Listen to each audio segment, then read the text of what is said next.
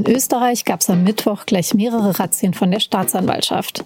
Die ermittelt gegen Kanzler Sebastian Kurz von der ÖVP und gegen Leute in seinem nahen Umfeld. Es geht um die Frage, ob ÖVP-Leute Steuergelder veruntreut haben und ob sie österreichische Medien bestochen haben. Was das für Kanzler Kurz bedeuten könnte und ob er möglicherweise sogar zurücktreten muss, darüber habe ich mit unserer SZ-Korrespondentin in Wien, Katrin Karlweit, gesprochen. Sie hören auf den Punkt, den Nachrichtenpodcast der Süddeutschen Zeitung.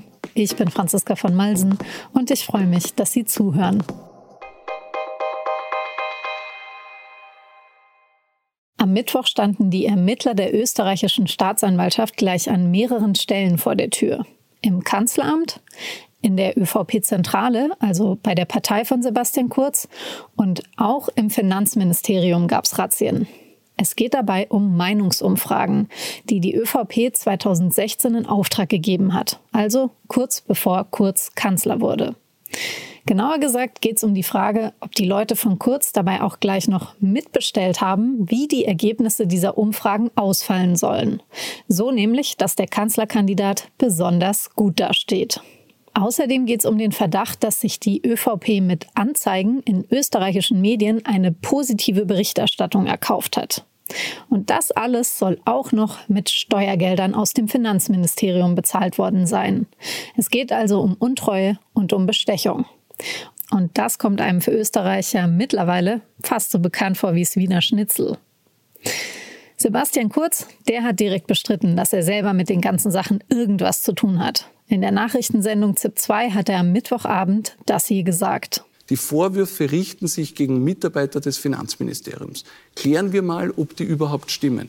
Was ich nicht nachvollziehen kann, ist, wieso ich schon wieder dafür verantwortlich sein soll. Ich bitte Sie um Verständnis, dass es überhaupt kein Indiz dafür gibt, dass ich gesteuert habe, welche Inserate oder Umfragen im Finanzministerium Gut, dann sprechen wir darüber. werden. Sprechen wir darüber. Sie, ob diese Aussage von Kurz wirklich plausibel ist und ob er möglicherweise sogar zurücktreten muss, darüber habe ich mit Katrin Kalweit gesprochen, die die Ereignisse direkt in Wien für die SZ beobachtet.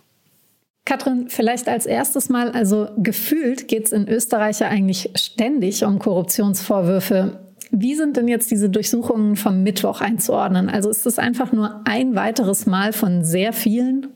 Es ist einmal von sehr vielen, das stimmt vom Gefühl her und trotzdem habe ich das Gefühl, es eskaliert zunehmend. Ähm, sowas wie das hier hat es noch nicht gegeben, was die strafrechtliche Relevanz anging. Bei diesem Ibiza-Video, das war ein großer Schock, ein großer Skandal und da hat ein besoffener äh, FPÖ-Chef rumschwadroniert, was er alles machen will mit dem Land.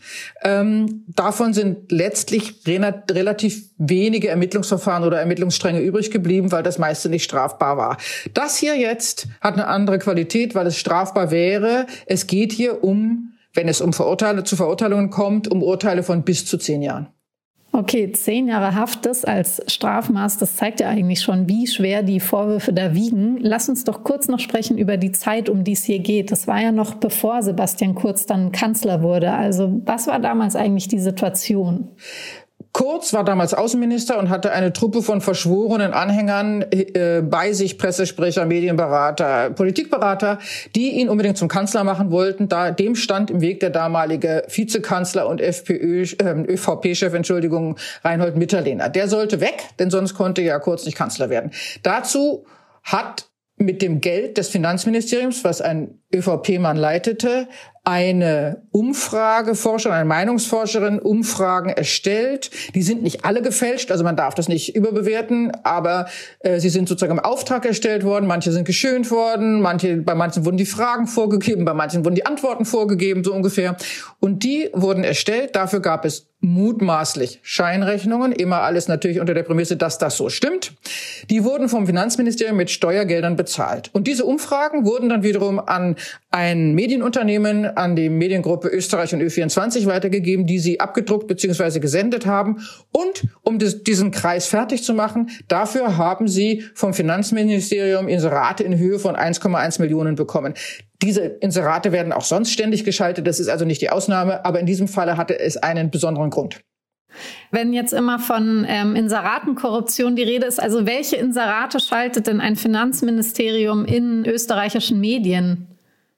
Inserate von, von der öffentlichen Hand sind eines der Haupteinnahmequellen für österreichische Medien, vor allem für Boulevardmedien und Parteimedien oder parteinahe Medien. Qualitätsmedien kriegen davon relativ wenig ab, weil das nach Reichweite und sonst was gemessen wird. Diese ähm, Inserate, da kann es um alles gehen. Da kann es um äh, den Hinweis gehen, man soll sich für Corona impfen lassen oder es geht darum, haben Sie Ihre Einkommenssteuerabrechnung schon gemacht? Äh, es kann alles sein. Die Stadt Wien macht das genauso. das ist ähm, im Wesentlichen eine Geldmaschine mit wenig Inhalt. Kritisch wird es ja vor allen Dingen in dem Moment, in dem dann die Medien für diese Inserate ihre Berichterstattung entsprechend anpassen und also äh, besonders positiv oder positiver als sie eigentlich würden über Politiker berichten. Vielleicht kannst du mir noch mal erklären den Unterschied zwischen deutscher Medienlandschaft und österreichischer, weil wenn ich es so höre als ähm, Journalistin, die in Deutschland arbeitet, erscheint es mir völlig absurd und unglaublich, dass es überhaupt funktioniert dort. Es gibt auch in Deutschland, würde ich behaupten, Inseratenkorruption. Vor allem dann, wenn es sozusagen Medien sind, die besonders viel von Werbung abhängen, also Reisemagazine, Automagazine etc. Ich glaube, das würde niemand bestreiten. Ähm, in Österreich gibt es aber dieses Spezifikum, dass vor allem die Boulevardmedien, Medien, die sich äh, nicht über Paywalls oder Abos finanzieren und die auf diese äh, Inserate auch natürlich mehr angewiesen sind als ein Abo-Medium, ähm, dass die ähm, ja im Grunde Paketlösungen machen. Also du, sie kriegen eine bestimmte Anzahl von Inseraten sozusagen versprochen und dafür, wenn es gut läuft, berichten sie freundlicher. Das hat auch manchmal nicht geklappt. Man kann diesen Chats zum Beispiel jetzt entnehmen, um die es hier geht und die auch in der Hausdurchsuchung abgedruckt sind teilweise dass sich die Regierung geärgert hat, weil die Fellner Brüder, um die es hier geht, äh, die dieses Ö24 Medienunternehmen besitzen, nicht immer hundertprozentig performt haben. Dann gab es aber auch Protest und nach dem Motto, wir sind mega sauer, ihr habt euren Teil der Vereinbarung nicht eingehalten. Dann hat der Wolfgang Fellner zurückgeschrieben, oh sorry, ich melde mich in 30 Minuten, wir machen morgen eine Doppelseite wie gewünscht. Also diese offenkundige Korrumpierbarkeit in einem System, ein Geben und Nehmen, das ist in Österreich extrem. Jetzt hast du es kurz schon erwähnt. Äh, es gab eben Chats. Vielleicht kannst du mir da noch mal erklären, was für Chats das sind, wer mit wem geschrieben hat und was aus denen konkret hervorgeht. Also im Grunde ist die Fundgrube oder die Goldgrube, muss man sagen, äh, das Handy von Thomas Schmidt gewesen. Der war früher mal Generalsekretär im Finanzministerium, hat sich dann, wir haben darüber exzessiv berichtet, quasi seine eigene Stelle äh, als Chef der äh, öffentlichen Beteiligung geschrieben, musste unter Druck zuletzt zurücktreten, aus anderen Gründen. Und die Staatsanwaltschaft hat sein Handy ausgehoben und der war der Strippenzieher für alles. Gestern hat äh, Sebastian Kurz in den österreichischen Nachrichten gesagt, er kenne den Mann quasi gar nicht und es sei alles nicht auf seinem Mist gewachsen und er habe damit nichts zu tun. Das ist ein bisschen absurd, weil Thomas Schmidt war der, der überall gesessen, mit allen Kontakte hatte und der exzessiv geschrieben hat. Die Ermittler haben von ihm 300.000 SMS sichergestellt, die er gelöscht hatte, die aber wiederhergestellt werden konnten. Aus dieser Fundgrube sind zahlreiche Ermittlungsverfahren schon hervorgegangen und dieses auch. Es gibt neun Beschuldigte in diesem, in diesem Kontext. Aber was man nicht vergessen darf, und was ausgesprochen gerne unterschlagen wird, auch von Herrn Kurz, die Ermittler ermitteln auch gegen die ÖVP. Und Kurz ist ÖVP-Chef. Also wenn er sagt, ich habe diese äh, SMS nicht geschrieben, ich kenne die gar nicht, ich kenne diese Leute nicht, dann ist er immer noch ÖVP-Chef. Gestern hat er ja in der Nachrichtensendung ZIP 2 eben auch gesagt, es gibt keine Indizien, die belegen, dass ich überhaupt irgendwas damit zu tun habe. Und die Formulierung fand ich irgendwie interessant, weil ich habe mich dann kurz gefragt, es gibt noch keine, also es gibt keine Indizien. Was soll das heißen? Sind die nur noch nicht gefunden? Ja, das, er ist natürlich in einer schwierigen Position. Was soll er denn sagen? Also eigentlich hätte er sagen können, ah, ich übernehme die politische Verantwortung, bis zur Klärung der Vorwürfe trete ich zurück. Das wäre der Satz gewesen, den man sich wahrscheinlich erwartet hätte.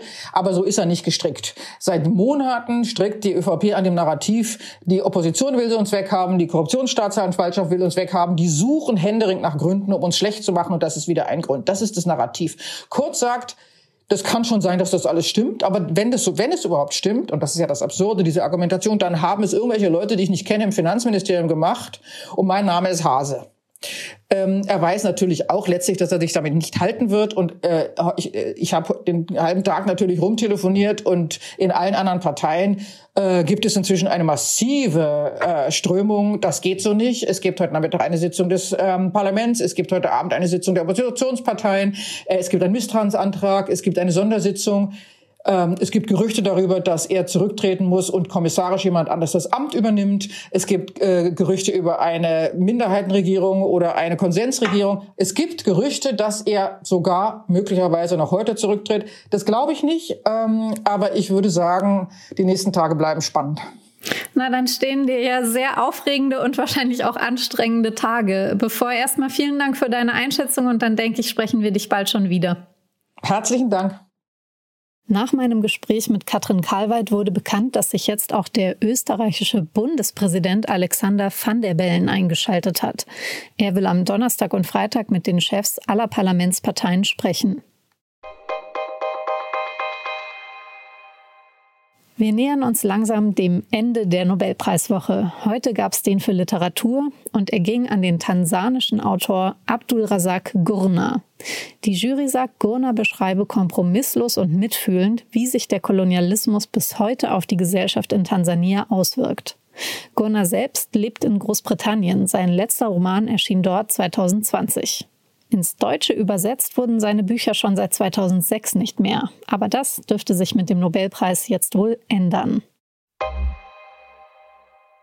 Die Ständige Impfkommission empfiehlt jetzt allen Menschen über 70 eine Corona-Auffrischungsimpfung. Wenn sie in einem Pflegeheim leben oder arbeiten, auch schon den Jüngeren. Insgesamt haben in Deutschland bislang fast 80 Prozent der Erwachsenen ihre erste Corona-Impfung bekommen und etwas mehr als 75 Prozent die zweite. Bundesgesundheitsminister Jens Spahn geht deshalb davon aus, dass es in Innenräumen bei der 3G-Regelung bleiben kann und es keine weiteren Einschränkungen braucht.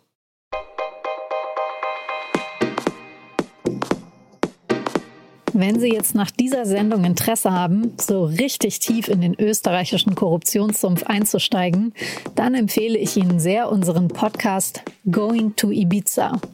Den können Sie mit einem Abo auf sz.de slash Ibiza hören. Da geht es also nicht nur um das Strache-Video, sondern das Ganze ist auch ein sehr unterhaltsamer Grundkurs über die österreichische Politik an sich.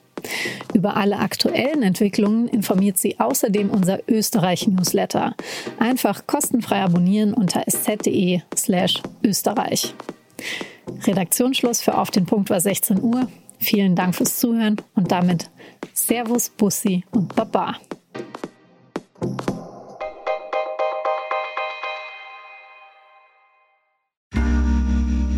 Werbung Hi, ich bin Patrick Bauer, Reporter beim Magazin der Süddeutschen Zeitung. Und gemeinsam mit meiner Kollegin Eva Hoffmann habe ich an einer unglaublichen Geschichte recherchiert.